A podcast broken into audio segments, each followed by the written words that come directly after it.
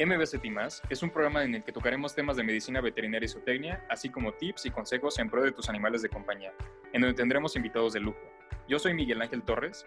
Y yo, Miguel Ángel Rodríguez, conductores de este programa, un espacio donde los animales tienen voz. Síguenos en nuestras redes sociales. Hoy tenemos como invitado especial a Mauricio Puntos. Mau es estudiante de la licenciatura de Biología de la UNAM, ha realizado investigaciones de flora y fauna en localidades como Veracruz, Puebla, Querétaro y Guerrero ha participado en proyectos de investigación en laboratorios como la Unidad de Biomedicina y la Unidad de Investigación Interdisciplinaria ubicadas en FES Iztacala. Fue miembro activo de la ONG CELIDER y ha participado en Olimpiada Botánica y dado conferencias en el primer día de puertas abiertas organizado por el Centro de Ciencias Genómicas de UNAM.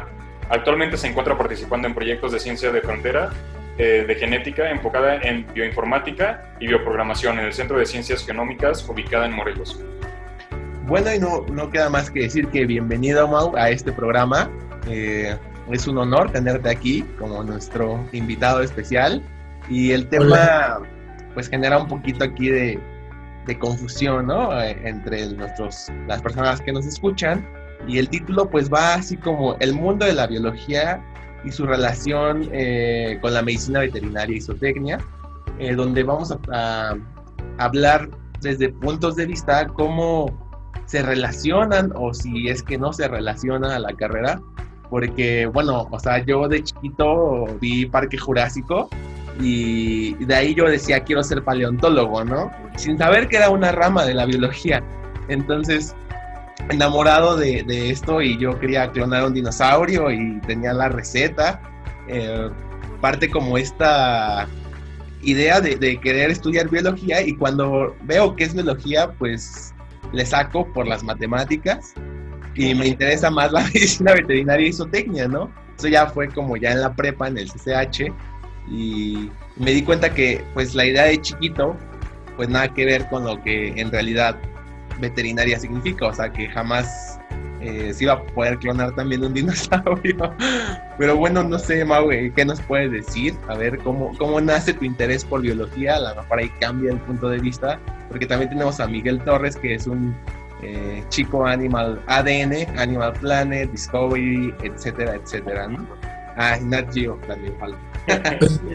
Adelante, Mau.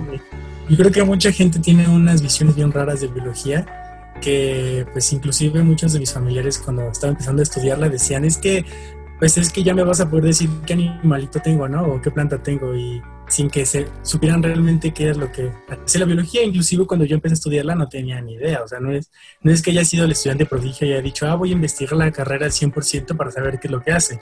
Me gustó más descubrir qué era lo que hace la biología en el proceso, pero obviamente yo tenía una idea. ¿Por qué estudié biología? Ah, así como el objetivo principal no tengo ni idea. O sea, yo creo que biología es una carrera que, o sea, estoy enamorado de que la haya estudiado, pero más bien radica en que yo siempre estuve muy apasionado por las ciencias, o sea, siempre fui una persona demasiado de que leía revistas de divulgación, leía cosas sobre tecnología, entonces yo decía, es que yo de grande quiero pues, ser científico, ¿no? Era como mi sueño, así que todos astronautas, pues yo quería ser científico. Pero pues siempre durante toda mi secundaria y también alguna primaria tuve, siempre tuve como ese lado artístico porque pues yo me dedicaba como a la danza, entonces mi familia como no tienes que ser danzarín o tienes que ser eh, actor o tienes que estar en los medios de comunicación o algo así, ¿no? Y o mi papá era de que no, tienes que estudiar derecho porque pues yo estoy en la parte jurídica y tienes que estar conmigo. Entonces yo decía, pues ¿qué hago, no? O sea, como que esto me confunde. ¿Por qué surgió biología? Porque me, me encantan las ciencias eh, y al final de cuentas me di cuenta que una vez en preparatoria tuve mini proyecto de hacer, explicarle a la gente en un simposio era el amor desde un lado biológico. Y creo que a partir de esa mini investigación que hice, dije, creo que la biología es para mí. Digo, no es que simposio me haya salido maravilla, la verdad es que no lo hice tan bien, pero fue muy padre la experiencia de poder yo investigar y hacer eh, desde prepa yo utilizaba el método científico aplicado a, mucha gente que no tenía ni idea. Entonces a partir, de ahí dije, quiero dedicarme a la biología y quiero saber qué más puedo hacer. Entonces yo creo que a partir de ahí me han pasado cosas súper padres. Yo estoy súper enamorado de esta carrera. O sea, y la verdad es que gente que, que no tiene idea de biología, al menos quiero que sepan que es una carrera que te da muchas experiencias, te da muy buena calidad como persona porque te permite ser más analítico, te permite ser más eh, detallista, incluso te permite ver la vida de una perspectiva bien diferente. O sea, inclusive a mí personalmente me pasó que yo antes le tenía mucho miedo a la muerte y después de estudiar biología a mí se me hace algo tan normal y tan común. Y no es que no me importe perder a mis familiares, pero ya no lo veo como con ese miedo que tenía porque la biología te cambia la perspectiva bien, bien, bien diferente. O sea, porque claramente el objeto de estudio de la biología pues es la vida, ¿no? Entonces ya adentrarte en este mundo tan padre que es pues una ciencia como la biología es bien, bien, bien padre.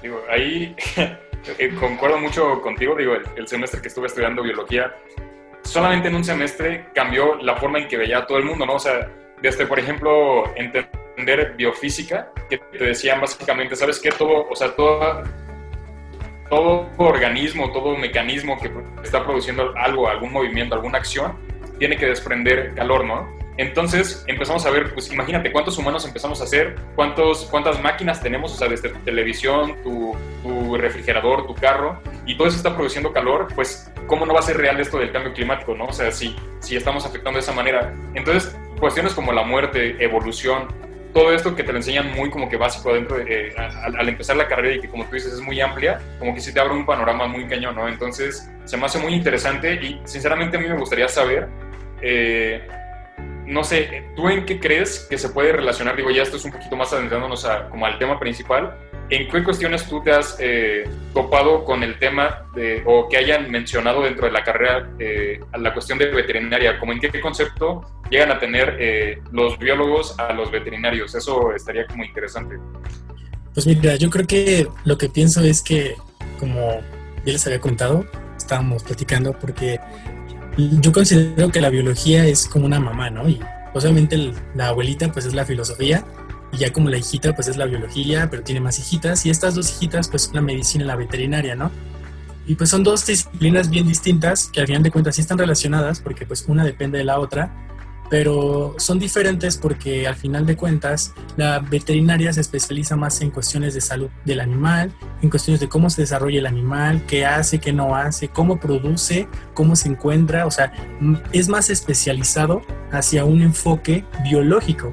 En cambio la biología es muy, o sea, en, la UNAM, porque incluso hay otros institutos que no manejan como biología como tal, inclusive la UAM en su punto tiene dividido biología como biología, donde todo habla de todos los animales, y biología experimental, donde solo habla de cosas moleculares, porque pues es muy amplio, y la UNAM lo que me gustó mucho es que tiene como biología general, porque pues es eh, algo que te explica desde lo básico molecular, porque las primeras materias que llevé fueron pues biomoléculas, química, o sea, te, te adentra de algo tan chiquito y ya las últimas materias que ves son ecología, recursos naturales, o sea, te lleva de lo más chiquito a lo más grande. Entonces, ¿En qué se diferencian? Pues obviamente son disciplinas distintas. Yo considero que veterinaria ya es más especializada, ya tiene más un enfoque biológico distinto, que es súper importante, y la biología es más amplia, pero a fin de cuentas también tiene un objeto de estudio bien, bien delimitado que es, o sea, se va a escuchar bien filosófico, pero el origen de la vida, ¿no? Y por qué hay vida y qué es la vida. Que bueno, eso es un una cosa que va a tardar años, años en responderse, pero pues el objeto de estudio es diferente. Para empezar, ahí está la diferencia. Pero al final de cuentas no son tan distintos porque pues claramente como una es la hijita de la otra, pues al final de tú puedes ser un veterinario que te puede interesar la parte de la biología, como esta onda de, pues no sé, soy un zoólogo o un veterinario que me gusta mucho la onda de conservación, ah, pues ya te metes en ese, en ese mundito de la biología, pero ya arraigada a una disciplina distinta, que sigue siendo veterinaria, pero ya metes otra disciplina. Porque de hecho, pues obviamente lo que actualmente es como más que llama la atención en, industrias o inclusive en institutos de investigación son personas que tienen arraigadas eh, como ciencias o disciplinas que se llaman eh, disciplinas multidisciplinarias, que es que no solo tú te adentres a algo como único, o sea, yo llego a un instituto y digo, solo soy biólogo, pues es que no necesitas saber de matemáticas, necesitas saber de física, necesitas saber de química, necesitas ser una persona multidisciplinaria porque pues, a fin de cuentas para hacer eh, ciencia, si es lo que tú quieres hacer, pues necesitas de las otras. Y veterinaria, siento que es eso, necesitas de otras áreas, como todo, para, pues a fin de cuentas ser, ser eh, per se veterinaria, aunque no, no por eso significa que veterinaria pierda su esencia. Claro, y de ahí es muy importante pues la campaña que lanzó la Organización Mundial de la Salud eh, el término, un enfoque multisectorial hacia una sola salud. O sea, eh, porque se, dieron cuenta, ¿no? Que prácticamente eh, tiene que haber salud en el ecosistema, salud de los animales y salud del humano, porque todos convivimos y vivimos en un solo planeta, ¿no?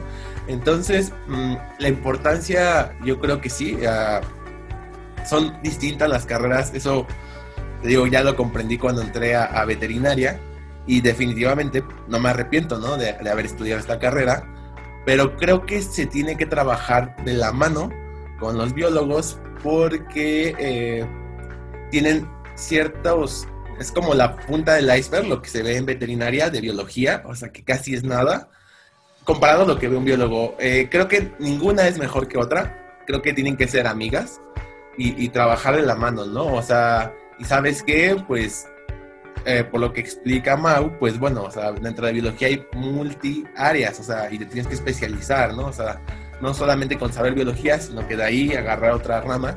Entonces yo creo que de ahí tienes que partir y decir, yo como futuro eh, o futura médica veterinaria, zootecnista, pues tengo que investigar esto de conservación, pues busco a alguien de biología, ¿no? Que a lo mejor me pueda asesorar más, me pueda hablar de cosas moleculares eh, que a lo mejor en veterinaria pues se ve así sobre la, puntita y, con esto te ayuda a tener una mejor investigación, un mejor trabajo y mejores resultados, ¿no? Sea cualquier proyecto o enfoque que le quiera dar la gente. Y así tiene que ser con todas las carreras, o sea, mencionas lo de, que la mamá, ¿no? Es biología y medicina y medicina veterinaria. Eh, igual pasa lo mismo, o sea, no tienen que ser medicina humana es mejor que todas las demás carreras, ni medicina humana es mejor que veterinaria, porque pues ambas van para un camino, pero al final de cuentas se terminan uniendo y ahí también existe la confusión, ¿no? De que el médico veterinario el objeto de estudio o, sirve para los animales y la verdad es que no, o sea, es para la salud del humano a través de la salud de los animales, ya sea para producción o tu este, animal de compañía, ¿no? Porque tu animal de compañía te puede pasar enfermedades y si no estuviera el veterinario, pues sería un caos o viceversa con los alimentos que consumimos. Mira, yo, yo, retomando esto que mencionas de que ninguna carrera es más importante que otra, yo, yo siempre he pensado que el simple hecho de que una persona esté en la universidad es difícil. O sea, no cualquier persona llega a la universidad, ¿no? Por cuestiones eh, emocionales, por cuestiones económicas, por muchos factores. Y a partir de ahí, yo considero que todas las carreras son difíciles. No hay de que, es que yo inclusive tengo amigos que dicen, es que esta carrera es más fácil que otra. O sea, no, todas las carreras, todas las de la universidad, sean donde estudies, es difícil, porque la universidad per se es difícil. ¿En qué lo diferencia?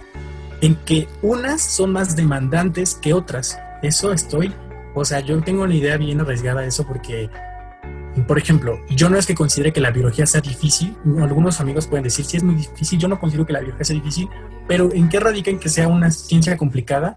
En que requiere mucho tiempo, es muy demandante, es como una novia tóxica que todo el tiempo está, es que quiero que me pongas atención porque aquí estoy, y por más que le das, no terminas, porque es una ciencia que no tiene fondo, como física y química. En cambio, si tú estudias otra carrera, para, por no decir que he escuchado miles de gente decir, es que la carrera de administración es muy fácil, o la de no sé, contaduría es muy fácil. No, no son carreras fáciles, pero no demandan tanto tiempo, a lo mejor sí lo hacen, pero no demandan tanto tiempo como una carrera, por ejemplo, de biológicas como medicina o, o veterinario, física, que todo el tiempo quieren que estés ahí porque si no entiendes algo, pues ya valió todo el queso, lo que estás investigando y pues, o sea, entonces, claramente con base en todo lo que he dicho, pues claramente no existe ni una es mejor que otra, ni una es menor que otra, porque al final de cuentas, para eso existen las carreras y todo humano que estudie algo tiene que tener como objetivo eh, resolver una problemática, porque para eso se estudia algo. Entonces, si tú le quitas peso a una, entonces quiere decir que un problema es menor que otro. Entonces, por ejemplo, mucha gente piensa que biología no es una carrera eh, que se le da la importancia que tiene, porque pues simplemente qué hueva estudiar biología, ¿no? Porque no, no sé, o sea, no quiero, no quiero estudiarla porque prefiero estudiar otra cosa que me va a dejar económicamente más dinero, pero te das cuenta de que pues, biología desde un lado ambiental, pues a final de cuentas ahorita estamos viendo un problema ambiental bien fuerte, un problema ecosistémico bien fuerte, un problema de, de, extinción, de extinción de especies, o sea, todas estas cosas que la gente en algún punto sabe y es consciente, pero como que pasan por debajo del agua, pues tiene una importancia bien, bien importante. Y vuelvo mismo con los veterinarios. Si alguien dice, ah, es que estudiar veterinaria de hueva, porque voy a ver animales? O sea, pero no te das cuenta que lo que estás comiendo es un animal. Sea eh, un pollito, sea una vaca, lo que sea, los veterinarios tienen una importancia ahí. Tú no te, das, no te estás dando cuenta. O sea, y pues claramente es, o sea, yo le considero, y a lo mejor va a sonar muy grosero, pero yo considero que la gente que dice eso es porque es ignorante. Y la ignorancia no tiene que verse como una ofensa, tiene que verse como una motivación para que la gente diga, ah, pues si no sé, si yo diciendo que esa carrera es menos otra, ah, pues entonces lo que voy a hacer es investigar para saber qué es lo que hace esta carrera que yo considero que es menos importante que la mía. Entonces te das cuenta y abres tu panorama y dices, ah, wow, pues ya sé que esta carrera que yo consideraba que era basura, ahora considero que es muy importante porque me permite o me, o me da la oportunidad de tener el privilegio de hacer tal cosa, ¿no? Y eso es lo que yo pienso. Sí, me parece muy, muy importante eh, es eso que tú dijiste. Yo creo que tenemos que ampliar un poquito nuestro panorama y, y, verlo como, como que somos una unidad, ¿no? Si algo nos caracteriza como especie, que, que no tenemos muchas cosas buenas que nos caractericen por eso, pero una cosa es que sabemos trabajar en conjunto y por eso hemos llegado muy lejos, porque cada quien con su especialidad eh, aporta un granito de arena que ayuda a que todo lo demás prospere. Y eso es algo que nos caracteriza, ¿no? Y también lo ves en colonias de hormigas y todo. Cada quien tiene una función eh, específica y eso hace que puedan subsistir como especie. Esa es una característica eh, nuestra, ¿no? Ahora me gustaría enfocar un poquito esto de, la, de una sola salud y de la parte de biología, de veterinaria y de, y de las demás carreras en un tema como el que estamos enfrentando ahorita, ¿no? Que es el coronavirus ahorita más que nunca nos damos cuenta de que necesitamos casi casi de todas las carreras para poder eh, salir adelante. Comunicación, se tiene que, comunicarle la, información importante, ¿no? O sea, no, no haber tantas fake news en, las redes sociales y saber manejarlo de una manera adecuada. Cuando lo vemos en la parte de medicina, pues tener, o sea, tener avances eh, en, en, medicina para la creación, por ejemplo, de, de vacunas o o, toda esta parte de, manejar los síntomas, los hospitales, ahí se ve. En la parte de economía, como es administración y todo esto, también cómo vamos a volver a mover la economía mundial, ¿no? Es algo muy importante. En veterinaria, eh, como sabemos, hay muchísimas enfermedades zoonóticas, como lo dijo Mike, que vienen porque cada especie tiene sus, propias, sus propios parásitos, sus propias bacterias, sus propias ondas, o sea, cada uno tiene, tiene su rollo, y tú al momento de consumirlas, pues se presta que haya... Eh, este tipo de enfermedades, tanto tú las puedes contagiar a los animales como ellos las pueden contagiar a ti, ¿no? Eso es algo bastante común y ahorita como estamos depredando muchas zonas eh, que, que, no, nos corresponde, no nos correspondería hacerlo, pues nos enfrentamos a estas enfermedades. Entonces, es la importancia de las demás carreras, eh, bueno, por mencionar algunas poquitas, es la importancia de la veterinaria como las enfermedades zoonóticas ¿Qué podrías decir tú que tiene eh, aquí de relevancia? Obviamente es muchísima, pero en concreto con lo que tú manejas, por ejemplo, con lo que tú eh, conoces de la biología, ¿qué importancia crees que tenga ahorita en este tema en particular como lo es el coronavirus, la pandemia? Pues mira, la biología para empezar, pues creo que la importancia que tendría es la investigación como objetivo, como objeto principal de la resolver la problemática que lo que está pasando con el SARS-CoV-2. Eh, Mira, algo que siempre me he dado cuenta es que siempre relacionan los médicos con la parte de investigación. Siempre ves a un médico y dicen, es que ojalá que el médico consiga la vacuna. Pero realmente cuando tú te pones a investigar, inclusive porque mi mamá se dedica a eso, casi el 70% de los médicos no se dedican ni siquiera a investigación, porque se dedican más a la parte clínica, la parte de atención al paciente. Solo muy poquitos médicos realmente se dedican a la investigación, quien realmente se lleva toda esta chamba porque es una chamba bien difícil de la parte de la investigación, es eh, los, pues, los biólogos, ¿no? Los, los que se llevan toda esta parte. Entonces, ¿qué importancia tiene el biólogo aquí? Pues para empezar, que se ponga a investigar qué es rayos es un coronavirus, ¿no? O sea, ¿qué rayos es un virus? O sea, desde esa parte básica, ahí el biólogo ya está, ya está influyendo. Ya que tiene toda esta parte de conocimiento nueva, ya que un eh, biólogo, no sé si fue biólogo, no estoy muy seguro quién fue quien realmente sacó todo este genoma completo del SARS-CoV-2 y lo compartió para que todos los investigadores supieran qué era lo que estaba haciendo este virus o, cómo es que se comportaba, pues ya a partir de ahí ya decir, ah, pues ya sé cómo se comporta, ya sé cómo es, ah, pues saca una vacuna. O sea, y ahí es donde tiene el biólogo la importancia. no estoy muy seguro si en México eh, haya un laboratorio especializado para hacer eh, manejo de virus, eh, porque manejar virus es bien complicado, o sea, no cualquiera lo hace. De hecho, para hacerlo, los laboratorios tienen que estar especializados, o sea, tienes que tener un equipo de protección más allá de que el virus sea contagioso o no, porque bueno, SARS-CoV es muy contagioso, pero inclusive otro virus que no sea tan contagioso, por ejemplo, como el VIH, que tú no lo puedas, no te puedes contagiar estando con la persona cerca, ¿no? Eh, inclusive para tratar esos virus tienes que tener un equipo de protección bien, bien difícil, o sea, para poder manipularlos. Entonces, para eso, ahí el biólogo tiene que estar echándole la chamba y es una chamba pesada, pero a fin de cuentas, cuando uno tiene la pasión de hacerlo, pues salen resultados bien padres. Y pues yo considero que el biólogo a este, a este punto tiene una chamba bien importante, pero pues digo, no es que discrimine a mis amigos los médicos, los amo mucho porque mi hermana lo es, pero pues no siempre los médicos son quienes hacen la chamba, son los biólogos o otras disciplinas como biotecnología, como bioquímica diagnóstica o como el químico farmacobiólogo quien nos echamos la chamba pues de hacer este, este esfuerzo de saber qué es el virus, el esfuerzo de saber cómo es que afecta el virus, cómo se contagia y cómo se puede conseguir una vacuna. Y qué bueno que tocas el punto, ¿no? O sea, hace unos, unos minutos hablábamos de, de la investigación, ¿no?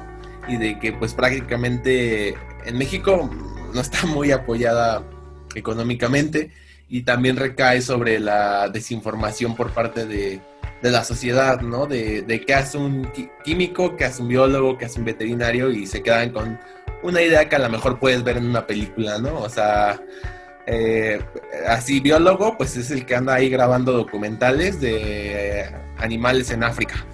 El veterinario, pues es el que anda ahí curando perritos y gatitos y ya. Y así te vas dando cuenta con todas las, las carreras, ¿no? O sea, podríamos irnos una por una definiendo qué es lo más común por lo que lo identifican. Y es parte de, de lo que se ve en la televisión, ¿no? En los programas o películas y con eso se quedan, o sea, no investigan más allá, pero también es parte de que la investigación no se promueva tanto, por lo tanto, sí se relaciona, porque si se promoviera mucho, pues la gente sabría de estas investigaciones y diría, ah, mira, ¿a poco un biólogo hace esto, no? O sea, qué curioso, ¿no? Pero si no se apoya y no se da a conocer, no se va a... La, la sociedad no va a poder identificar esta idea de, las funciones, ¿no? De cada carrera. Inclusive hasta lo puedo abordar con un, este, un programa bien famoso que se llama 100 mexicanos dijeron. O sea, podríamos poner a la gente ahí y que diga por cada carrera qué es lo que piensa, ¿no? Y estoy muy seguro que del lado de veterinaria y del lado de biología creo que serían súper comunes realmente lo que hacen, ¿no? O sea, inclusive hasta he escuchado gente que piensa que biología y veterinaria hacen lo mismo. O sea, son lo mismo, o sea, no hay una diferencia. O sea, un biólogo puede curar un perrito y un veterinario puede, pues, no sé, hacer cosas moleculares. Y no es que la persona tenga una idea equivocada, porque sí la tiene, pero pues no, no lo hace. O sea, principalmente por lo mismo de que la gente eh, no se informa o no hace uso de los medios que ya hay, porque mira, es que hay dos, hay dos problemáticas bien importantes. Una es, obviamente, estoy de acuerdo en la difusión. Yo creo que México es uno de los países que tiene eh, ciencia en el primer mundo, porque yo puedo confirmar de que México hace ciencia del primer mundo, o sea, estamos dentro de los eh, países que tienen un rating súper importante porque publican revistas bien importantes, inclusive hay mexicanos que publican en Nature, aquí en, en la UNAM o en otros institutos. Es una revista de alto impacto que tú dices, wow, mexicano ahí, wow, está padrísimo, pero inclusive teniendo esa ciencia del primer mundo, hay una divulgación, una ignorancia tremenda, o sea, estamos en el top 5 de los países más ignorantes, entonces te pones a pensar, o sea, ¿cuál es el contraste? ¿Cuál es el origen de esto, no? Una, pues yo puedo ver pues, la falta de divulgación que hay, ¿no? O sea, no es que no haya divulgación, pero pues mucha gente, como les comentaba, mucha gente que se dedica a esto, pues no es del área. Entonces, pues lo que hace es, pues, bien diferente. O sea, no es el enfoque. No es que yo diga un escritor es menos que un biólogo, no. O sea, el escritor se echa la chamba de investigar para chutarse el artículo de, ciencia, pero no es lo mismo que un biólogo investigue algo y lo, y lo divulgue a que llegue un escritor y lo haga, porque no es lo mismo, porque no tiene enfoque, este, no está en, el mismo, en la misma sintonía. Y por otro lado, pues está la gente que literalmente no quiere hacer nada de investigar porque, como decía un filósofo bien famoso, o sea, en la, en la, ignorancia está, radica la felicidad, ¿no? Entre más ignorantes somos, más felices somos, porque pues ignoramos. Y pues sí, a veces los científicos nos ven como locos, pero porque inclusive ustedes se dan cuenta, muchos de mi área nos damos cuenta que entre más investigamos y más leemos de cosas de biología, de física o de química, más, más menos sientes que sabes, o sea, como que te adentras en un mundo más profundo y a veces te sientes más... O sea, yo llegué a un punto en la carrera en el que me sentía nada, o sea, literalmente me sentía como en ese mundo depresivo donde tú no te sientes absolutamente nada porque te das cuenta de la inmensidad de cosas que hay en el universo que todo el tiempo están manejando si tú eres una parte, una manchita eh, inservible en el universo tan grande que hay, ¿no? Entonces, la gente no quiere hacer nada de esto porque no quiere principalmente volverse loca, o sea, prefiere estar más tranquila, a pesar de que hay los medios, o sea, hay internet, hay revistas, o sea, la gente no lo quiere hacer. Y no me puedo adentrar yo en más temas de esos porque no sé de temas de psicología social, pero pues hay un, hay un, hay un problema ahí, ¿no? Hay un origen que, no, que yo no conozco, claramente algunas personas lo pueden saber, pero pues de mi lado lo que yo puedo aportar como tal es eh, divulgar, divulgar lo que estamos haciendo y por eso me encanta ese proyecto que están haciendo porque están aportando una semilla que es la divulgación de la ciencia que a lo mejor la gente va a decir, ay, bueno, voy a escuchar un podcast de un chavo que pues estudia biología, ¿no? Pero te das cuenta que pues al fin de cuentas sigue siendo divulgación de gente que eh, se dedica al área, de doctores que ya son más experimentados que uno y que hacen ciencia. Entonces, este tipo de mini semillas eh, después en algún punto van a, van a crecer y son cosas que en algún punto eh, no se busca que te cambies el pensamiento de la gente, se busca que per se la gente cambie su pensamiento, diga, ah, bueno, creo que ya al escuchar esto puedo decir, ah, que ya veo una perspectiva diferente, ¿no? No es que lo obliguemos a que piense diferente, sino que él, la persona per se dé cuenta de que pues, hay un problema y que existen muchos problemas y que no puede, no puede estar ignorando todo esto que pasa. O sea, también puedo decirlo del lado donde eh, conozco mucha gente que no le gusta hablar de política, muchos amigos de biología, no solo de biología, de otras áreas que no les gusta hablar de política porque, porque qué huevo hablar en México de política, porque siempre vamos a terminar, o sea, eh, la conclusión siempre va a ser México es corrupto. Pero si todos tenemos ese mismo pensamiento de que no queremos hablar de política, de que ignoramos lo que pasa, pues imagínate, pues por eso México está como está. O sea, porque no, no los informamos, no leemos, no sabemos lo que está pasando, o sea, nos pasamos de largo quién nos está gobernando, quiénes son nuestros legisladores, o sea, desde ahí radica la importancia. Y yo en algún punto, como les comentaba, tenía un amigo que tuvo un semestre en, en Países Bajos y él me decía, es que pues es que la gente ahí pues ya sabe quién los gobierna, ¿no? Sabe quién, quiénes son y les exigen cosas. Dice, México no, no hacemos eso. No porque me compare con un país de primer mundo, porque claramente voy a encontrar muchas diferencias, sino porque México también puede hacerlo. También nosotros podemos saber quién nos gobierna, quién nos legisla y, exigir cosas. Y ese es el origen del problema por el cual pues, la gente no sabe a qué se dedica la biología, no sabe, ignora qué pedo con, con, con la veterinaria y con muchas otras carreras que por eso hay tanto rezago. Y diga, o sea, a lo mejor va a sonar un grosero, pero hay, muchos abogados y hay muchos veterinarios, que, que, que, hay mucha gente que diría, voy a estudiar veterinaria y se salga porque no sabía ni no tenía ni idea de que lo que estudiaba, o hay muchos médicos y luego se salgan porque no les gusta lo que hacen, entonces, entonces ahí creo que hay un problema y, yo, yo veo hoy una problemática que yo pienso que con este podcast se, se puede aportar algo muy importante también, este, eh, lo, ahorita hablando de eso, ¿no? O sea, en la política hay muchas personas que, pues, desconocen, ¿no? Y luego terminan haciendo leyes, este, que tienen que ver con equilibrio ecológico o ley general de vida silvestre y hacen reformas, ¿no? Pero que nada más es por ser un partido y pues ahí se vivió el caso con el del circo, o sea, fue se prohíben los circos eh, sin animales y ya, o sea, no se pueden tener circos con animales, eh, órale. Y ya, o sea, solo decía eso, ¿no? Pero ¿qué iban a hacer con esos animales? Tenían un censo de los animales, a dónde se iba a ir cada uno, eh, y muy contradictorio, ¿no? Porque los cirqueros pues empezaron a quejar de, oye, ¿qué voy a hacer con tanto animal? y les dijeron, pues puedes quedártelos, pero no puedes usarlos. Entonces es como, o sea, tan siquiera saben que el circo dependía de los animales y que parte del ingreso era porque los animales eran el espectáculo. O sea, obviamente no querían quedárselos porque pues de ahí, el, tristemente, pues comían los animales, incluso salía el, el sueldo de todos los que trabajaban en el circo, ¿no? Que es mucha gente, o sea, no digo que los circos estén bien, creo que hay circos que sí cumplían con bienestar animal y hay otros que de plano, pues, pobres animales, ¿no? Y, pero hacerlo bien hubiera tenido resultados muy distintos y eso pasa con cualquier cosa, ¿no? O sea, vamos a tocar temas como el tren Maya, o sea, Uy. Eso está. Uy, es como de otro podcast, pero bueno. lo que pasa es que yo siento, que lo que le haría falta a la política mexicana es un asesoramiento científico. O sea, sé que en el dentro de la gente que hace política, creo que cuando en algún punto AMLO iba a entrar, presumió de ciertas, de ciertos personajes que estaban asesorando al presidente que pertenecían a institutos importantes, ¿no? Dentro de esos institutos pues estaba la UNAM. Pero no hay una comunidad o un grupo de personas como así lo hay en otros países, y no hablo de países de primer mundo, países inclusive como, eh, creo que en, Argentina lo hacen, pues obviamente no, no es como importante, pero lo hacen, donde hay una comunidad chiquita de científicos que le dicen al, o sea, que, que asesoran a, los políticos y les dicen, oye, pues sabes qué, quiero hacer tal cosa, pero pues no, no, lo hagas así, mejorarlo así porque no tengo el conocimiento de, son varios, no es un biólogo, son arquitectos, son veterinarios, son médicos, son este, físicos, son de distintas disciplinas que asesoran al gobierno y se logran cosas bien padres.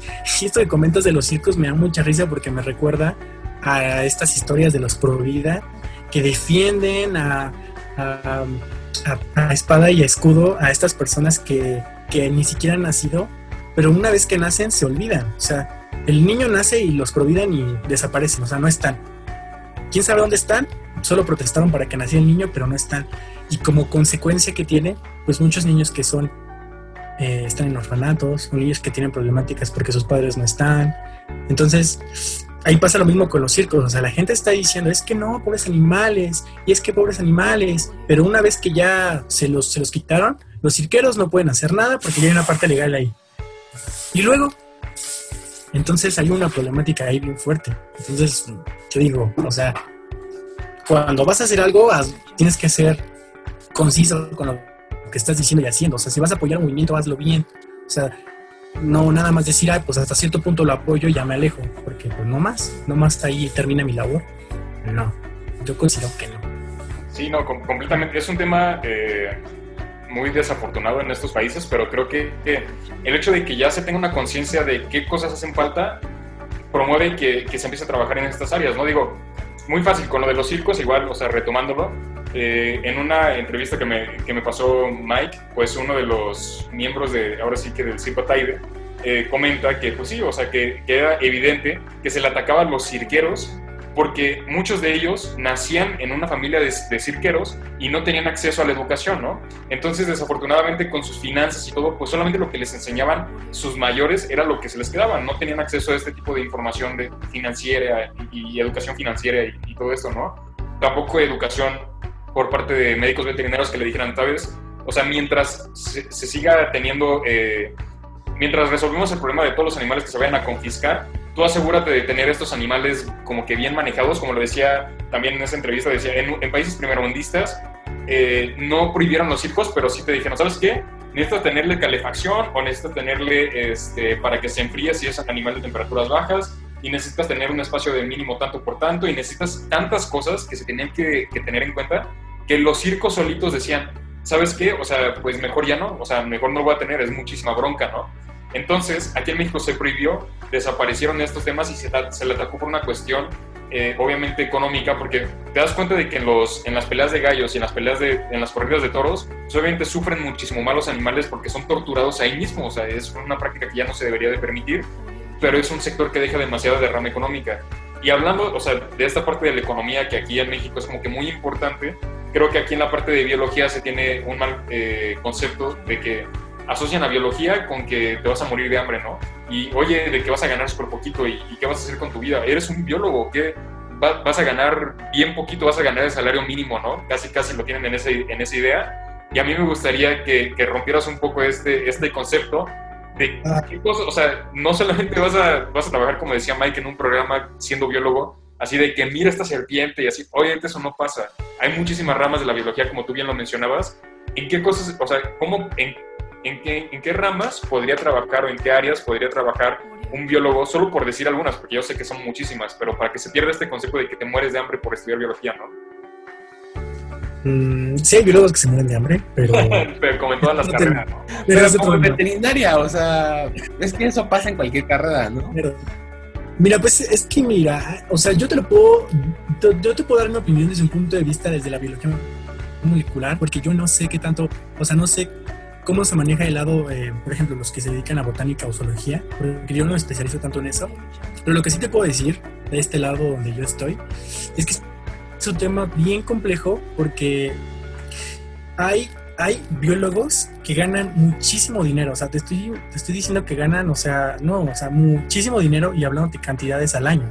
Pero ¿por qué ganan tantas, estas tantas cantidades? Porque pues trabajan para empresas muy importantes o porque trabajan para, eh, no sé, trabajan para institutos, trabajan para sectores privados. También hay, hay biólogos que trabajan para sectores públicos, pero el dinero a veces no es tan bien remunerado porque no se le da la importancia a lo que hace realmente el biólogo, ¿no? Porque desafortunadamente el biólogo, al ser tan amplio, tan, tan, ah, tan vasto con sus conocimientos, hay otras hay otras eh, disciplinas que están compitiendo con el biólogo, que por ejemplo un biólogo puede competir con un químico farmacobiólogo, un biólogo al mismo tiempo también puede competir con un veterinario, un biólogo compite con, esta, con los médicos también, un biólogo compite con los químicos que, o, los, las personas que se dedican al, laboratorio, a hacer análisis clínicos. el biólogo todo el tiempo está compitiendo porque como es la mamá, pues los hijitos están quitándole todos los recursos.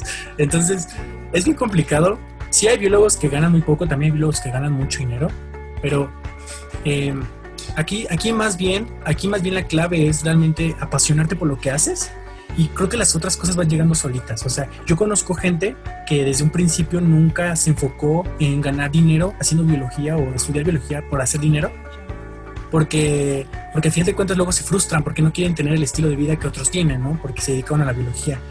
Mira, yo te puedo decir que si tú quieres ganar dinero y quieres tener un buen este, estilo de vida, no estudies biología, definitivamente, porque biología no está hecho, no porque no puedas tener ese estilo de vida, sino porque si tú entras con ese pensamiento, ya estuvo que perdiste.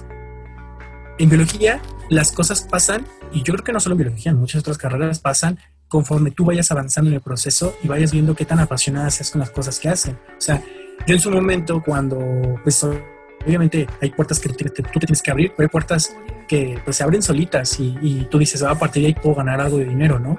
O, a partir de ahí ya puedo hacer grandes cosas. Yo platicaba con un amigo que, que es biólogo y me dice, es que sabes qué, Mao hace dibujos super padres.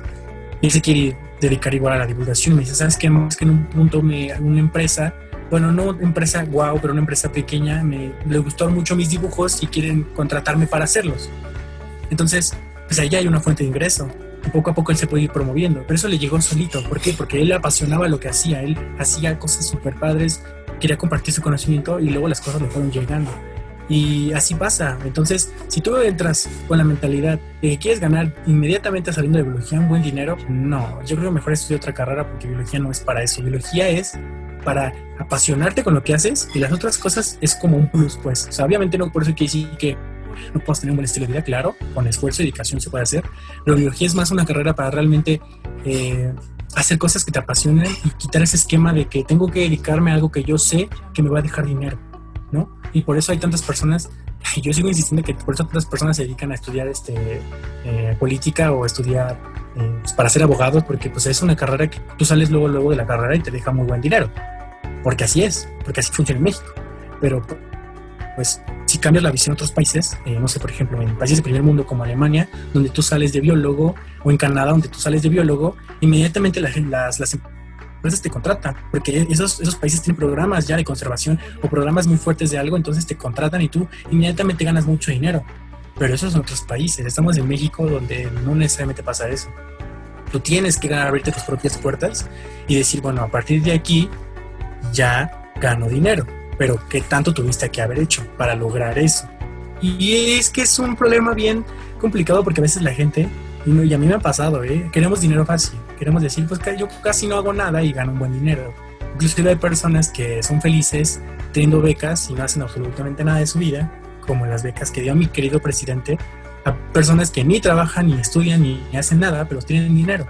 Entonces, pues así la gente quiere, quiere dinero fácil, pero no, la vida no es así. No porque se pueda conseguir dinero fácil. Hay muchas formas de conseguir dinero fácil y la gente, no tengo que mencionar, la gente lo conoce.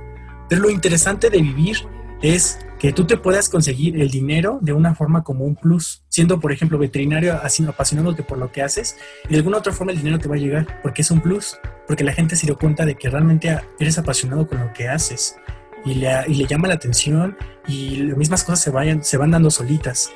No es que tengas un destino ya hecho para ti, sino porque tú solito eh, estás como dándote a conocer con los demás y todos los demás dicen, ah, pues sí, me agrada lo que haces, te contratan, ¿no?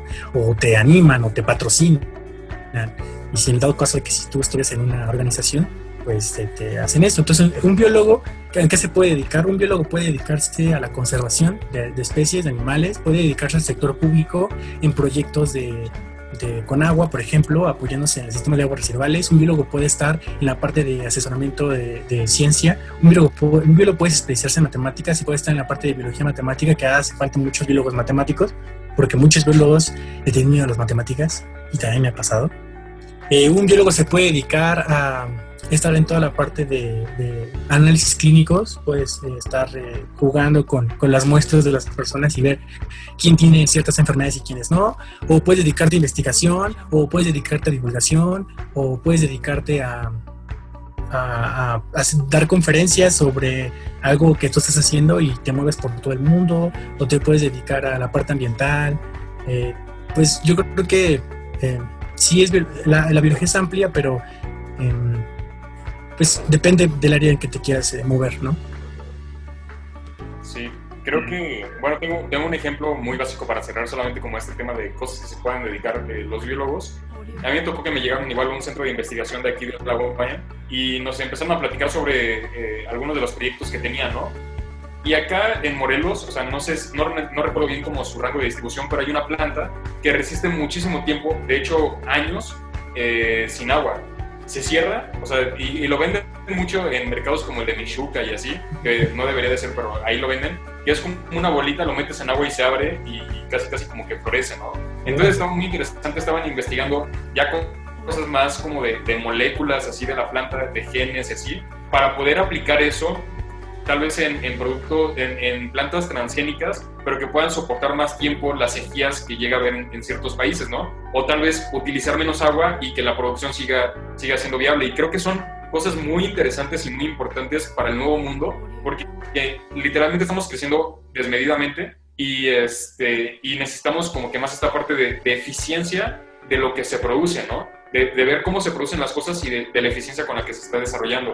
Entonces creo que los biólogos están, como tú dices, en todo, están detrás de los médicos, o sea, tal vez los médicos lo aplican, pero los biólogos desarrollaron todo, o sea, una serie de técnicas, el método científico, como tú decías, en, la, en el o sea, ahora sí que les toca la, la talacha, o sea, la, la, parte fuerte, y casi no son conocidos por eso, ¿no? Porque casi no dan la cara. O sea, en verdad es como que todo el trabajo detrás, pero no dan la cara tanto en esta parte. Y entonces sí es muy como que muy amplio, o sea, pues, sí puedes hacer eh, tus programas de National Geographic y puedes tomar fotografías si tú quieres, pero eso es algo, o sea, no solamente se encapsula ahí la biología, ¿no? Creo yo que sí tiene muchísimas ramas y que es muy interesante ver eh, qué aportes puede llegar a tener en diferentes sectores como lo es el sector económico y, cada, cada proyecto puede tener diversas este, áreas de especialidad y que el biólogo ahí cumple una, una importante labor, ¿no?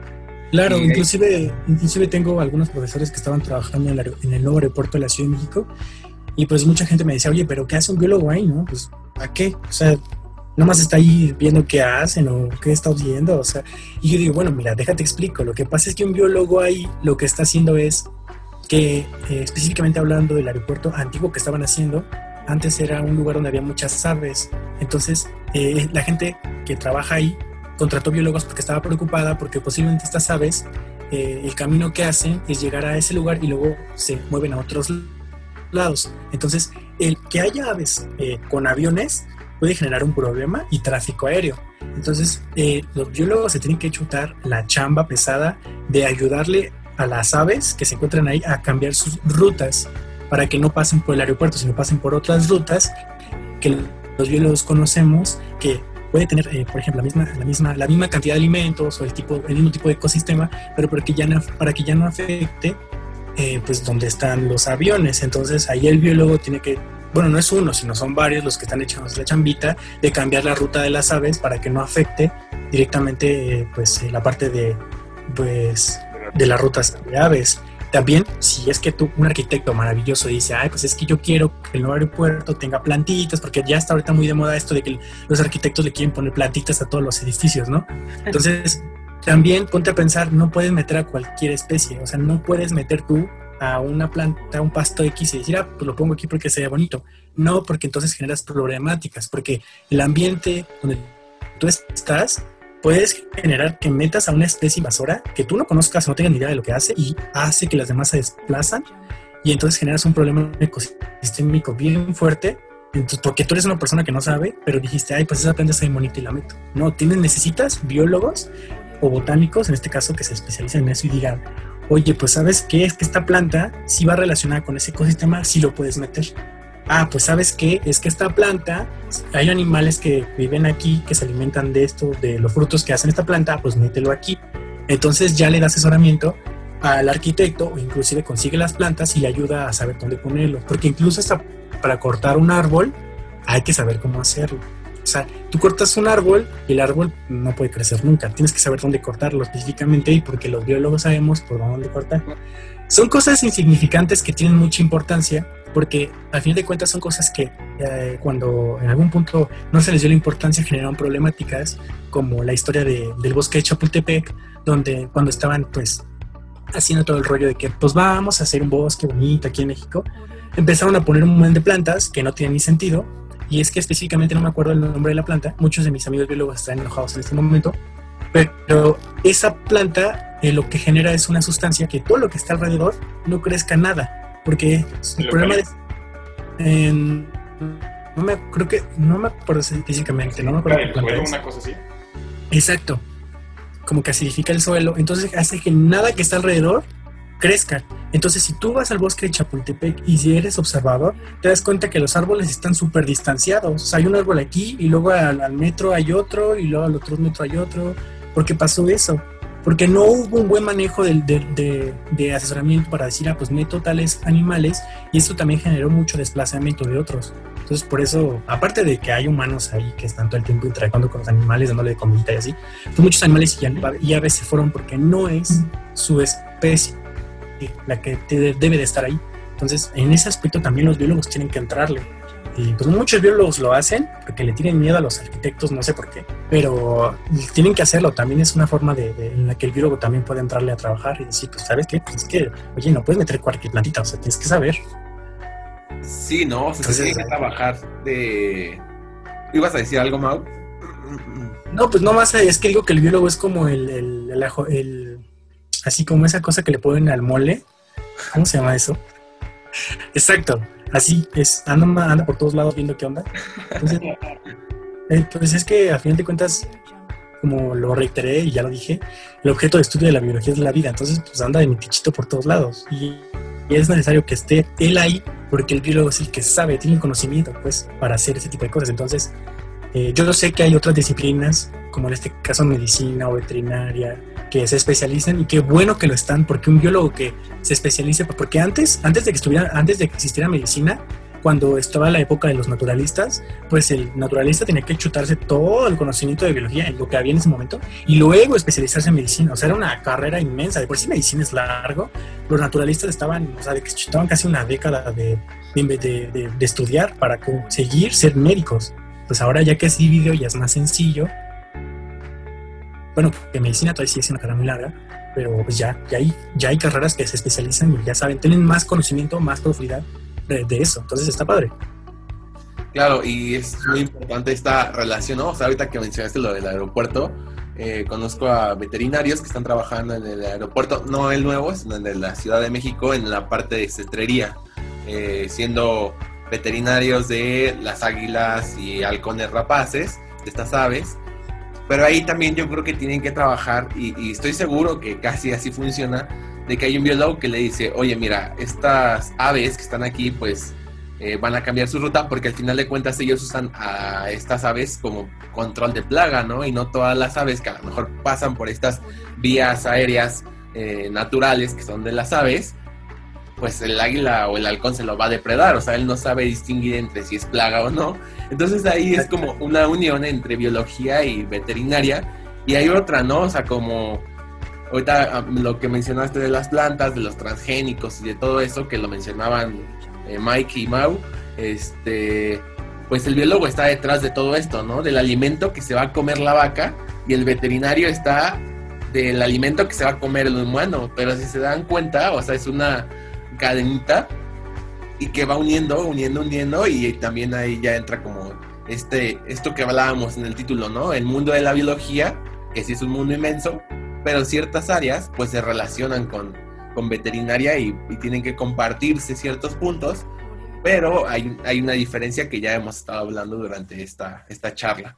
Y claro, y por ejemplo, también el lado de la parte agropecuaria, pues hay un biólogo que se especializa en ecología, entonces se dedica a toda la parte de conservación, se dedica a toda la parte de pues, saber qué tipo de, de vaquitas puede haber ahí, dónde, y pues el veterinario tiene que chutarse la chamba de saber qué comida va a comer esa vaca, porque el biólogo no sabe.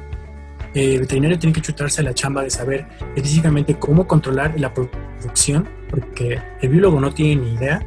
Y el, veterinario tiene que chutarse la chamba de saber qué tan importante es la producción de leche, cuánto tiene que hacer. Bueno, la parte de zootecnia tiene que saber. Y el biólogo no tiene ni idea. el biólogo nada más sabe qué vaquita poner y ya. O sea, el biólogo puede saber, pero en este caso lo mejor es que el veterinario se dedique, bueno, en este caso el zootécnico se dedica a esto porque es el especialista, pues. El biólogo, pues no, a menos que sea un ecólogo o una persona que sea zoóloga y se dedica a la parte médica, pero pues ya será veterinaria, ¿no? Entonces, esta parte, esta parte de disciplinaria y multidisciplinaria es bien, bien padre. Igual los biólogos eh, andan ahí metidos en la parte de, en algún punto, empresas importantes como Escribe o empresas importantes que talan muchísimas, eh, muchísimos árboles, pues los biólogos tienen que andar ahí metidos y, hay una parte legal ahí bien fuerte, pero tienen que andar metidos porque si no hay un manejo sustentable de la parte de la tala de árboles, pues va a desaparecer. Y si desaparece los árboles, pues, pues ¿qué, hacemos? No? ¿Cómo lo hacemos para tener muebles? ¿Cómo lo hacemos para tener em, pues cuadernos? Pero también, mí me gustaría utilizar este espacio para romper un esquema que todo el mundo siempre me dice, es que Mau, es que no podemos talar a los árboles porque si lo hacemos nos vamos a quedar sin oxígeno. Eh, no, a ver, lo que pasa es que los árboles sí generan una parte importante del oxígeno, pero no es, no son la especie vital que lo hace. Yo, yo, yo veo a los árboles más del lado de importancia, por lo que nos enseñaron en la carrera, como una parte de, que permite que todo el agua que cae de, la lluvia, de las lluvias, perdón, eh, permite que no, se, que no se caiga hasta las ciudades. Por ejemplo, hay una sierra muy grande que llueve un montón, entonces entre más árboles haya, eh, pues permite que, que, se absorba más agua. Entonces, cuando el agua de toda la lluvia que cayó del, cerro llega a la ciudad, por ejemplo, en este caso puede ser un ejemplo Puebla, porque Puebla pues, es que está el Bocatepel y toda la parte de los árboles abajo, em, pues ya no llega mucha agua a Puebla, entonces como que Puebla se salva, entre comillas. Pero si talan los árboles y toda el agua cae, pues se inunda Puebla o se inundan otras zonas como Veracruz o otras zonas donde pues hay mucha tala de árboles y no están midiendo qué tantos árboles hay. Entonces no hay, no hay absorción de agua pues se inunda. Entonces ahí también hay otra importancia de los árboles. Pero regresando al punto en el que estaba, toda la parte del oxígeno mayormente es por, eh, la parte del, del, mar. El mar es uno de los productores de oxígeno más importantes, no porque el mar per se lo haga, sino obviamente estoy hablando de las especies que, que generan todo ese oxígeno. Entonces, pues ahí el biólogo también anda de mitichito viendo eh, qué especies hay en el mar, eh, qué importancia en el mar y por qué es importante que haya esas especies, porque si no, pues literalmente podemos modificar. Por ejemplo, también los corales, que son también otra especie bien importante. por ejemplo, el caso de Veracruz, que hay, que hay corales, pues si no hay corales, cuando llegue un, una tormenta, por ejemplo, pues toda la parte del puerto pues se, se iría, o sea, sería popó pero los corales permiten que haya como una barrera para que las tormentas no lleguen tan fuertes.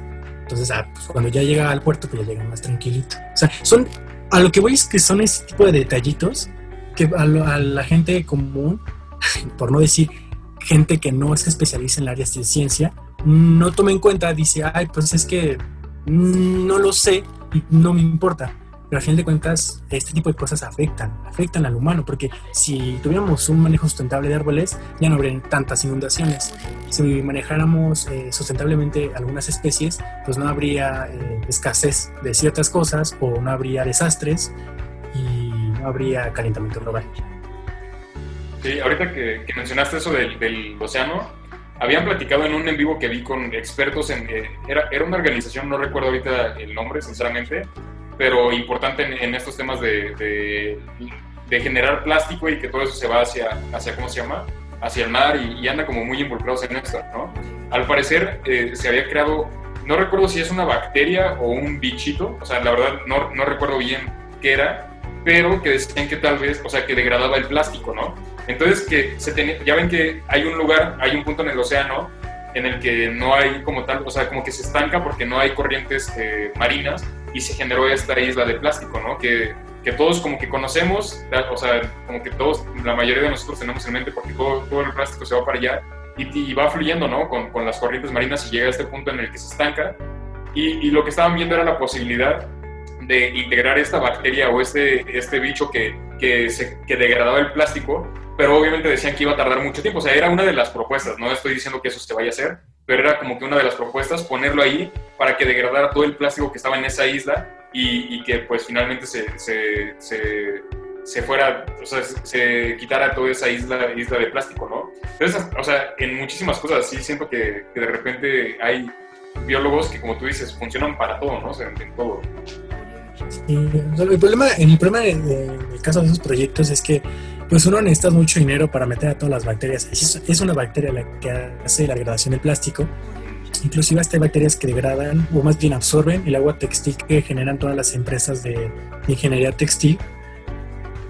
Pero el problema de esto es que uno necesita mucho dinero para meter a las bacterias ahí o, y necesitas los permisos también para entrar al mar donde está todo este, toda esta ola de plástico. Y también el problema es que las bacterias eh, son a veces bien delicadas. Eh, yo no sé exactamente cómo es esta bacteria, pero sé que hay bacterias bien delicadas y que si no tienen tal temperatura, que si no tienen tanta, tanto pH, que si no tienen, se mueren. Entonces, pues, puedes poner la bacteria que degrada el plástico, pero vas, vas en un año y te das cuenta que no hay una bacteria porque todas se murieron. Entonces tienes que estar conservando y manteniendo eso y son proyectos que requieren mucho dinero y también la bacteria tarda mucho tiempo en degradar el plástico. Entonces, y el, de hecho también el IPN ha, sacado cosas bien padres también con el Unicel y pues no es que no se hagan, pero requieren mucho tiempo y mucho mantenimiento y mucho dinero y pues como yo decía en algún punto, pues la ciencia es como esta empresa en la que tú inviertes y no, no regresa tu dinero, no regresa tu inversión. Es nomás le tienes que meter para conseguir conocimiento y yo creo que si haces eso es más como conciencia social de decir, bueno, voy a generar, voy a aportar dinero para que se genere conocimiento, pero no voy a recibir nada a cambio. Es un peso social bien, bien fuerte que no cualquier persona hace. Porque incluso los patrocinadores también tienen su recompensa, o sea, no es que nomás la de gratis. Sí, sí creo que es más una recompensa, eh, tal vez no, pues sí, obviamente no lo vamos a ver como en cuestión económica, ¿no? Pues se, te va a regresar, pues con el simple hecho de que vas a tener planeta en donde vivir, o sea, no, creo que no tendríamos que verle eh, eso, de que te regrese dinero, sino te va a regresar vida, ¿no? O sea, literalmente te va a regresar vida. Entonces, pues sí, o sea, tenemos, o sea, de que si no te regresa económicamente, como que no, no, eh, no aparecen los ojos de estas personas que se mueven por el dinero y es como a lo que nos estamos enfrentando, ¿no? desafortunadamente, pero creo que hay muchísimas propuestas que se vuelven, que, se toman en cuenta cuando se habla de un proyecto de conservación, se toman en cuenta tres cosas, el factor económico, el factor social y el factor ambiental. Sin, sin ninguno, o sea, son tres eslabones principales. Si no está alguno de esos, no se puede hacer nada. Por ejemplo, eh, como decíamos, talar árboles, ¿no? Hay gente que lo hace porque es la única manera que tiene de salvar a su familia tú vas a verlo y literalmente están viviendo al día, ¿no? O sea, en cuestión de, alimentación, de mantener a su familia. Tal vez apenas si les alcanza para ir a, la escuela para pagar todo esto que se necesita. Entonces tú dile, oye, ¿sabes qué? No puedes hacerlo. Usted va a decir, bueno, dame otra opción de trabajo, ¿no?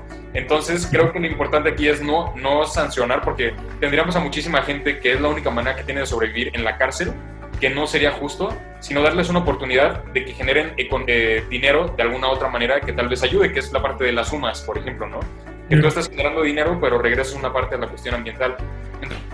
Entonces también se está teniendo esta idea en, cuestión de economía global, que, que, tal vez sea como una economía circular y, que no, no, eh, no, no solamente consumas, sino que regreses una parte de eso al medio ambiente, ¿no? O sea, por ejemplo, escribe, por, ahorita que te lo mencionaste, ¿no? Tal vez por cada, por cada eh, no sé, cuaderno que compres de esta marca, eh, se van a plantar dos árboles, ¿no? Entonces ya estás como que por lo menos regresando un poquito, que antes no se veía ni siquiera, ya estás regresando un poquito a, lo que te, al, planeta, ¿no? Que te está dando todos esos recursos. Y entra el biólogo ahí y también entra el veterinario muchísimas, muchísimas veces en, estas, en estas cuestiones de, conservación.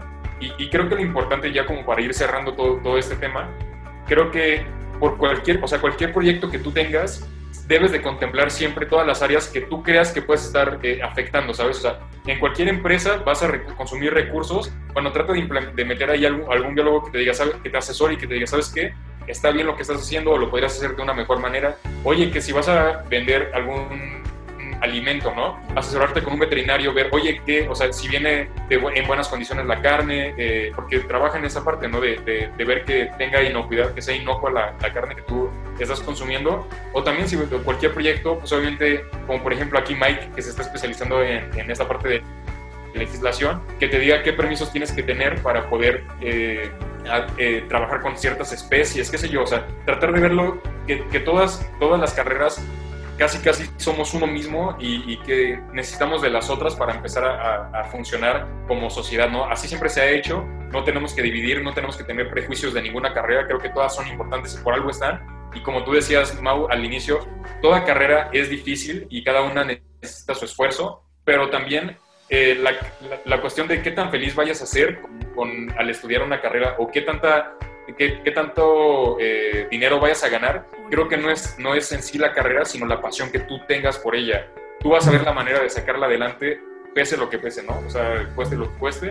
Y yo, soy súper yo soy súper fiel de ese pensamiento, que tú realmente hagas lo que te apasiona, porque yo simplemente me pude haber ido por un camino mucho más fácil porque pues yo sé que tengo familiares que están en el lado político, pude haber estudiado derecho y yo sé que viven muy bien económicamente, pero pues no, o sea, obviamente también hablar de este aspecto también tiene un privilegio, ¿no? Porque también hay, no cualquier persona tiene el privilegio, y yo soy afortunado de tener el privilegio de decir, pues estudio lo que me apasiona, porque afortunadamente vivimos en un país donde la realidad es, pues no estudio cualquier cosa, tengo que estudiar algo que me deje, porque no tengo, entonces, yo solo diría que si tienes la oportunidad, el privilegio de poder elegir qué carrera quieres, elige algo que te apasione, algo que tú, que tú digas, es que esto me gusta, o sea, yo quiero dedicarme a esto.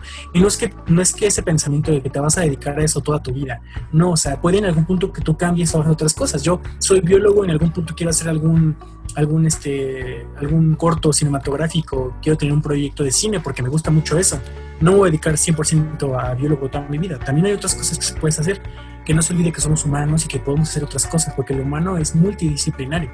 Pero que te apasione lo que haces para que tú puedas hacer bien tu trabajo y que no pase el que pues vas al supermercado y ves la cajera de malas porque la cajera no quiere trabajar ahí porque no le gusta. Inclusive cualquier trabajo y cualquier carrera que tú hagas es muy válido. Siempre hacemos menos a cualquier carrera y a cualquier trabajo y porque la persona se está trabajando en la basura es menos que yo que soy un empresario.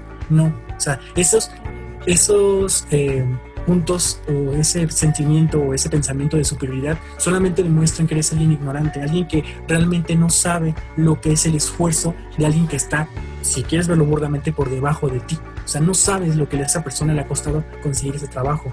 O sea, entonces hay que quitarnos este esquema de que somos superiores a otros, todos nos afiantes, nos apoyamos de todos y no somos un ente independiente que solamente ponemos un, en una empresa de café y, y, así nos la pasamos toda nuestra vida. No, siempre necesitamos de alguien, siempre necesitamos de, un médico que nos esté cuidando y que, nos, y que nos cuide porque estamos enfermos, necesitamos de un veterinario que nos cuide a nuestro perrito, necesitamos de un zootécnico porque es el que nos va a ayudar a a saber qué es lo que estamos comiendo, porque no podemos comer cualquier cosa, porque inclusive si no estuviera, si no existieran los zootécnicos, quién sabe qué tanta madre hormona estaríamos comiendo. Si no hubieran biólogos, pues no harían esas personas el esfuerzo de al menos conservar ese ecosistema tan maravilloso que tú vas a turistear en Cancún. O sea, hay que ponernos a pensar la importancia realmente del esfuerzo, lo que hacemos todo lo de la carrera, y que ese pensamiento de superioridad sea un esquema que se rompa de ya, y que también este, este pensamiento que muchos de de otras generaciones tienen de que somos la generación de cristal y que somos bien delicados, no, más bien somos una generación que alzamos la voz y que estamos hartos de tanta eh, opresión y tanta tontería que se decía antes y que es momento de alzar la voz y decir, ¿sabes qué? Ya hay que detener esto, inclusive por muchas personas que tienen pensamientos bien cerrados. Entonces, yo creo que es eso, esa es la, eh, la importancia, el romper esquemas de superioridad, decir, es que veterinaria es mejor que biología o biología es la onda. Inclusive hasta algunos biólogos decir es que es mejor ser investigador porque es más pro que ser un divulgador X. No, no, no, no, quitarnos esa estúpida mentalidad y decir, la, el mismo esfuerzo que hace un biólogo para mantener una,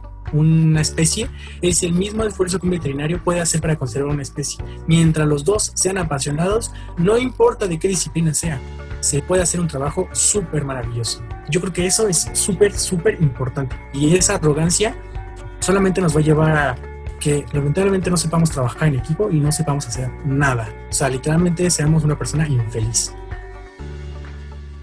Ahí va un poco lo este Mike decía de las hormiguitas, ¿no? O sea, ellas trabajan en equipo, o sea, prácticamente no les importa, la obrera tiene una función, pero gracias a la obrera puede vivir la reina, ¿no? Entonces, o sea, todo es una cadenita y debes de trabajar así, ¿no? Y de ver las cosas como todos tenemos que aportar algo al mundo, algo a la sociedad y entre carreras, pues lograr este sacar adelante proyectos o, iniciativas que se tengan, ¿no? Inclusive por eso dije que cuando tú estudias una carrera como biología te cambia la perspectiva porque hay tantos ejemplos en la naturaleza como las hormigas o incluso las cadenas tróficas que tú te das cuenta que los animales no están independientes. O sea, el león en algún punto está ayudando a otra especie indirectamente para que, se, para que pueda vivir ahí.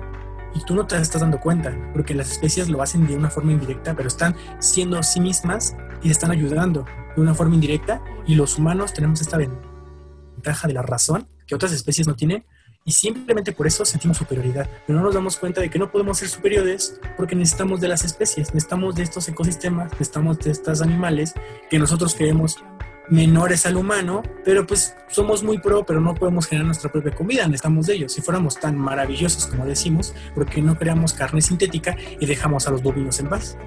Pues no, o sea, necesitamos de ellos y ellos necesitan de nosotros y es una simbiosis mundial, que yo sé que es muy color de rosa lo que estoy diciendo, pero es que así tiene que ser, porque si no es porque, porque como no es así, pues hay tantas cosas feas como pues calentamiento global, desastres naturales, corrupción y bla, bla, bla, bla, bla, muchos temas que podríamos abordar aquí. Entonces, yo creo que eso es la importancia de, de, que la biología me cambió mi perspectiva y mi forma de pensar, de decir, wow, es que hay tantos ejemplos de naturaleza, inclusive personas que siguen viendo la homosexualidad como algo crítico, algo grave, y te das cuenta de que hay especies que son homosexuales naturalmente. Entonces, si existe en la naturaleza, ¿por qué no existe en algo normal? E inclusive animales que tienen malformaciones, inclusive animales que tienen cosas bien raras y no se están juzgando.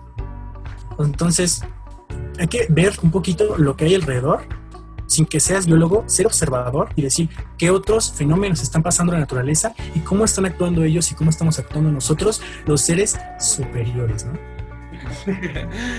Pues sí, no queda más que agradecer tu tiempo, Mau. La verdad, este fue una plática muy, muy buena, muy amena. Este, y el 80-90% de los que nos escuchan son alumnos y gente que tiene interés por, por los animales, ¿no? O por toda la cuestión ambiental. Entonces espero y estoy casi seguro que así será repercutir ¿no? en nuestro público que casi siempre nos está apoyando y vas a ver que los vas a motivar bastante, ya sea para que quieran biología, veterinaria o cualquier otra carrera. La verdad, no sé si quieres agregar algo, Mike. No, yo creo que cerraste bastante, bastante bien, bastante padre y, y nos fuimos, ¿no? O sea, creo que sí, esta parte de, de que somos complementarios todos, se puede extrapolar a que todos necesitamos de todos, ¿no? O sea, por ejemplo, eh, tú ahorita lo acabas de comentar que las algas o ciertas especies de algas son las que producen mayormente el oxígeno, pero pongámoslo que los árboles, ¿no? O sea, solamente como, como este ejemplo, yo sé que son las, o bueno, las algas, finalmente las algas que producen el oxígeno. Eh, creo que no somos, nos consideramos como entes independientes y que nosotros eh, respiramos y todo, pero en verdad, o sea, si no existieran esas especies que producen el oxígeno, nosotros estaríamos vivos pues no lo estaríamos, o sea, o, o, sea, muy probablemente no lo estaríamos ahorita, ¿no? O sea, como nos hemos desarrollado. Entonces dependemos de otras especies y se podría decir que casi, casi somos uno mismo, o sea, somos uno mismo. Literal, biológicamente somos uno mismo porque tuvimos un origen. Digo, hasta la fecha todavía hay unas teorías conspirativas, pero si utilizamos la hipótesis de Luca, que es el ancestro en común, pues entonces en, este, en ese sentido hasta biológicamente somos uno mismo. Entonces no podemos tener este pensamiento porque pues estaríamos golpeando a nuestro hermanito. Pero gracias a ustedes por invitarme, yo igual me la pasé súper bien, o sea, de verdad son chicos maravillosos y yo eh, realmente espero que les vaya súper bien este proyecto. O sea, de verdad estoy muy feliz que haya gente que siga apoyando la divulgación en México y espero que en otras partes del mundo, que yo sé que nos escuchan, eh, fíjense qué es lo que hacen en su país, cómo lo manejan, porque eh, esta parte de la ciencia es bien importante y yo creo que la ciencia y la tecnología son puntos básicos que hacen que un país se vuelva primer mundo. Entonces, pues gracias por invitarme. Yo encantado de estar aquí y compartir todo mi conocimiento, entre comillas, de experiencia que tengo porque sigo siendo estudiante con todos ustedes. ¿Y tienes este, algunas redes sociales si te quieren contactar o algo así, algún medio este, Claro, eh, miren, yo tengo una cuenta de Instagram, entonces es arroba mau.puntos. Entonces, si tienen alguna duda o quieren saber algo de biología o les apasiona algo, pueden contactarme ahí y, sin ningún problema yo les contestaré. Muchas gracias por sintonizarnos. No te olvides de buscarnos en nuestras redes sociales. Estamos en Instagram como arroba medvetsu, arroba medvetzo,